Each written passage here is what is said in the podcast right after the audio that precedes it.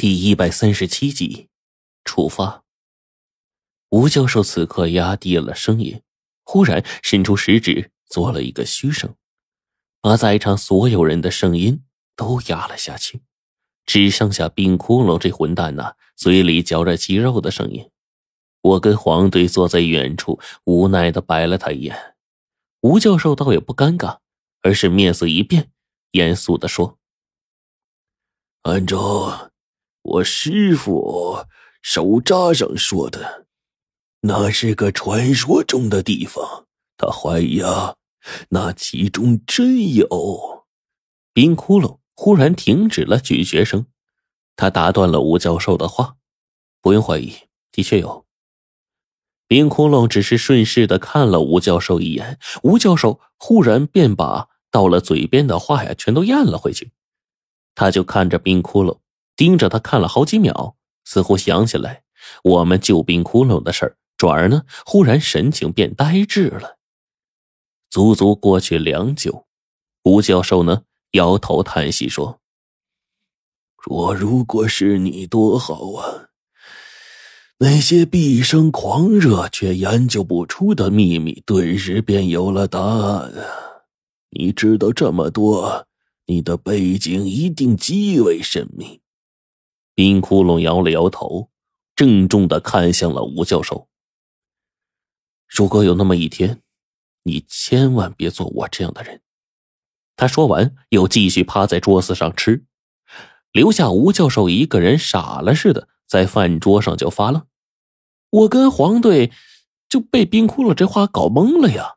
我心说：“你大爷的，爱谁谁！你的事这么诡异又不愿意说，以后我们还不问了呢。”这场饭局最后在几人的沉默之中结束。之后呢，吴教授反而来了殷勤，隔几天便找上冰窟窿几次。他问的都是很刁钻的问题，而冰窟窿居然都知道。甚至啊，印度佛教密宗的修炼以及一些关于阴文的事情，冰窟窿要懂得比吴教授还多，令我们是大跌眼镜啊。这一年算是平安无事的一年。当我拿到这一年的薪水以及奖金的时候，真觉得自己眼花了呀！我让白程程陪我跟黄队呀去一人买了一台电脑回家，还换了高档的诺基亚手机，从头到脚收拾了一番，准备回家过年。期间倒是冰窟窿把自己的大笔薪水给了我，要我呀帮他存着买东西。冰窟窿这个人呢，似乎不会花钱似的。他真的又买了本《山海经》《神仙传》，还有吴教授推荐的什么狗屁异闻录之类的玩意儿，回家看上了。有一首歌怎么唱来着？二零零二年的第一场雪，比去年来的晚一些。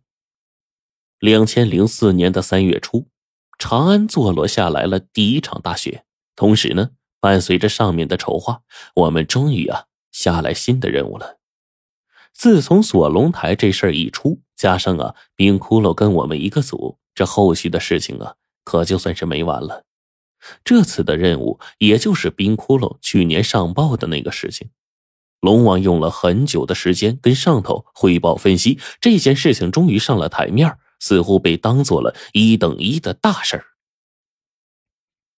黄队坐在一旁就跟我说：“我跟你们说啊。”咱们全国六个地区调查负责人前段时间一起开了个会，龙王作为其中一员，自然咱们今年干过的那些大事啊都报上去了。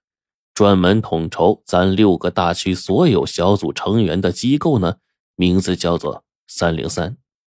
据说三零三根据。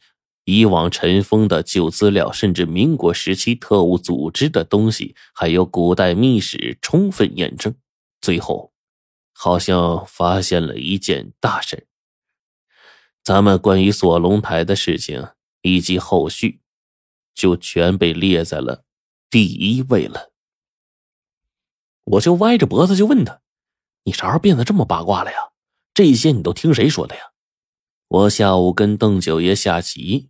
九爷说：“龙王上午给他们开了个会，说上头啊正式起了这件事儿，叫他们忙着招新的工作，还要对可用人才进行培养。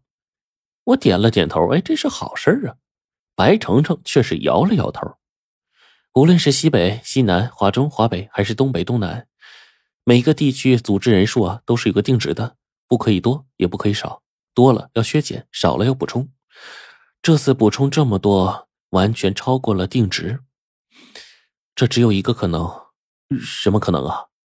黄队跟白程程异口同声的说：“钱浪拍死在沙滩上。”这个时候啊，倒是显出他们的默契来了。而我也听懂了，后面培养的那些人毫无疑问是用来补充的后备人员。那么补充多少人，必定是我们组织要再牺牲多少人。这么说的话，一切明了。上头把锁龙台以及后续的事都列为了一个重中之重。紧接着，组织上面开始扩充，这件事情你要放在一起看，明白吗？黄队看向我，就像看个傻逼似的。我哪里还能不明白呀？而一直坐在一旁沉默不语的冰窟窿，却忽然站了起来。他说：“这次很难，有多难啊？全在水里。”冰窟窿说了这句话，然后把一张黄队自己练习画出来的符咒直接扔进了水缸。啊，我们都明白了。我跟白程程说。还有一个月的时间，跟我去求求邓九爷，咱们求他老人家帮我炼制一些法器。白程程皱着眉头说：“自己学，凭什么这种麻烦人的事儿都是我呀？”我哼了一句：“你不帮我，我要是死了你就守寡了。”放屁！我只觉得耳朵一疼，然后就被白程程直接给揪起来，在地上转了两圈，疼得我是面红耳赤、龇牙咧嘴的。妈的，跟这丫头开不得玩笑，一开玩笑就倒霉，疼的就是我。哎，掉了掉了，再扯掉了！哎，你嘴里还漏风吗？白程程对我怒目而视，我点了点头。啊，不不不，不了不了不了，再也不了再也不。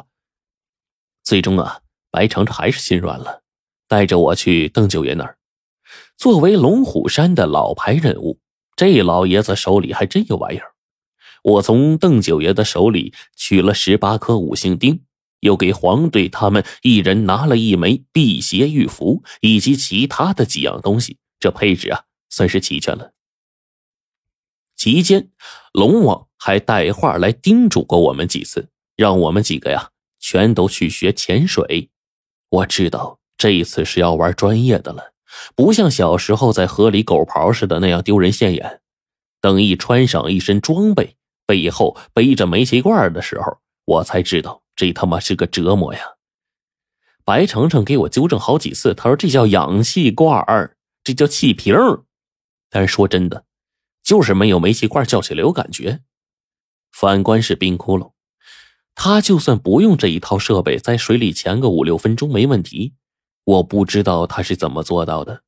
我从小跟胡老道啊也学了一些氧气内吸的功夫，可是下去最多不超过四分钟。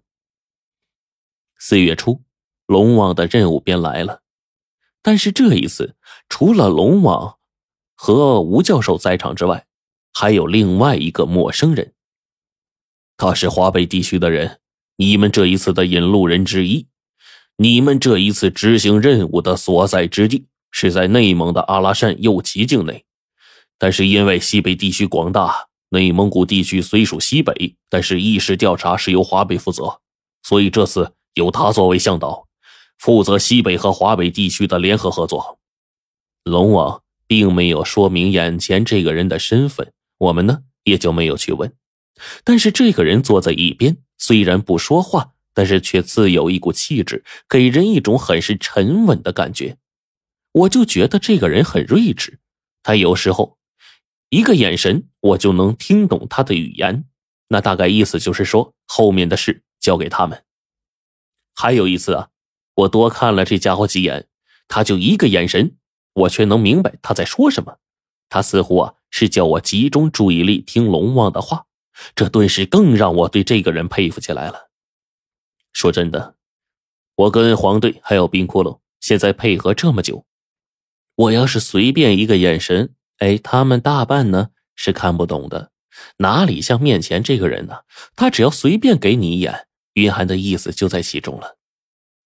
龙王大致介绍了一下，说：“这次的任务属于上次锁龙台的后续事件，你们组的队员。”龙王沉默了一下子，冰窟窿没有名字，要叫就只能叫他冰窟窿。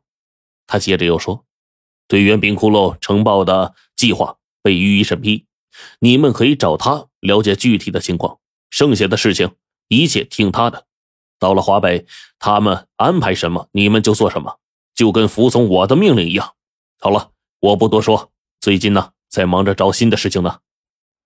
龙王说完就走，嘴皮子明明都干了，却连口水啊都顾不上喝。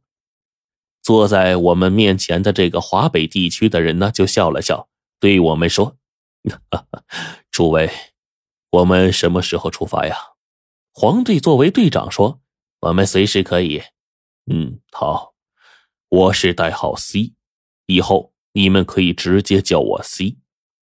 作为你们的向导和建议人员，我将一直跟随你们完成这次任务。既然时间上都没有问题，那么我们需要尽快的赶到阿拉善右旗一个叫做俄日布盖苏木乡的地方。除却囚龙小队的三人组之外，你们还需要带别的协从人员吗？我们三个集体摇了摇头。代号 C 呢？点头说：“嗯，给你们一个小时准备。我们需要在指定的时间与华北地区的协助小队会合，没有问题吧？没有问题。我们三人全都答应了一声，赶紧回去准备。回去的路上，黄队一边掐着时间，一边说：‘陈子，啊这个代号 C 还真是行动干练，做事果决呀！哎，发现没？’”这就叫人格魅力。我要混成这样，身边肯定不缺美女。我直接用手啊捂住了他的嘴。哎，得了，你小心龙王听到抽你。回过头来，我就告诉冰窟窿：“哎，对了，我现在才想起来，当初我跟程程去杭州调查胡老道身世的时候呢，呃，曾遇到过一位挂师，那卜算的十分灵验。他临走前呢，送给我三个字儿，什么字儿啊？”这事儿你上回迷迷糊糊说过，可都没说完。黄队问，我点了点头。哎呀，这不是我都给忘了一干二净了吗？回来就去救冰窟窿了，还真给忘了。哎，不过那几个字儿我我记着呢。呃，第一个字儿啊叫“腾”，就是腾蛇的“腾”。然后第二个是一个“水”，水火的“水”。第三个是一个“休”，休息的“休”。我说完这三个呢。还不忘着补了一句：“白程程啊，说这个‘藤’字的解释只有一个，就是腾蛇，这是《山海经》里的神兽啊，传说中的东西。我的解释啊，这意思是不是说咱们下水会遇见腾蛇，然后挂了呀？”黄队就骂道：“你个乌鸦嘴！”没成想，冰窟窿点点头：“嗯，腾蛇。”